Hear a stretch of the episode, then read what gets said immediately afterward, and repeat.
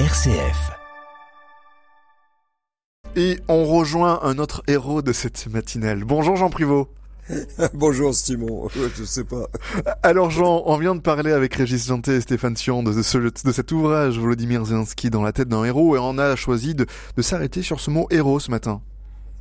Oui, alors voilà un mot qui me rappelle un souvenir marquant hein, lorsqu'il y a quelques décennies, pourtant bon élève en français, bah, le professeur me demandait de citer les personnages principaux d'une pièce de Corneille et que j'évoquais devant la classe hilar, sans que je ne l'ai voulu, les héros principaux. Alors zéro, c'est la note que vous méritez, Pruvot.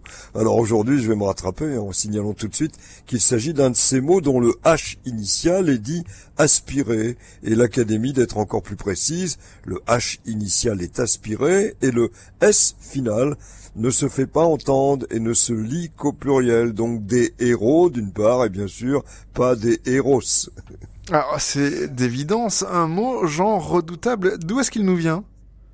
Alors, j'évoquais les héros de Corneille œuvrant sous l'Antiquité, et c'est bien de fait du grec héros, signifiant chef, que vient le mot héros. Déjà en grec ancien, ben, il prenait le sens de demi-dieu, et c'est ainsi qu'il a été euh, emprunté euh, en latin. Puis c'est en 1372 qu'il est pour la première fois attesté en français en tant que héros de la mythologie dans un ouvrage de Nicole Orem. Alors au passage, Nicole, c'était un prénom masculin. Hein.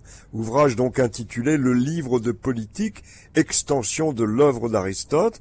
Et si ce sens mythologique du mot a perduré, il a pris son envol en tant qu'homme de grande valeur, digne d'estime en 1555, avec notamment Ronsard, l'évoquant dans ses hymnes.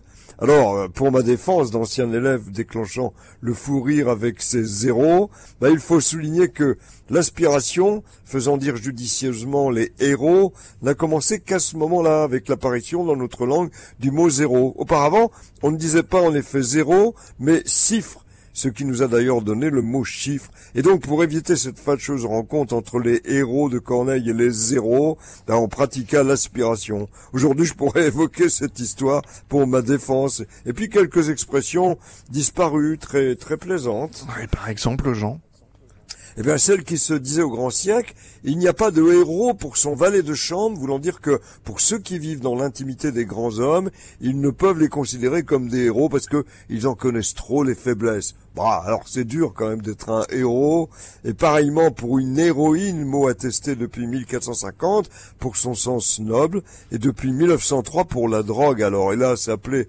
ainsi en fonction de l'exubérance anormale qu'elle provoque. Et là, c'est une héroïne détestable alors qu'il y a tant de véritables héroïnes. Merci beaucoup Jean Privot d'avoir été avec nous ce matin.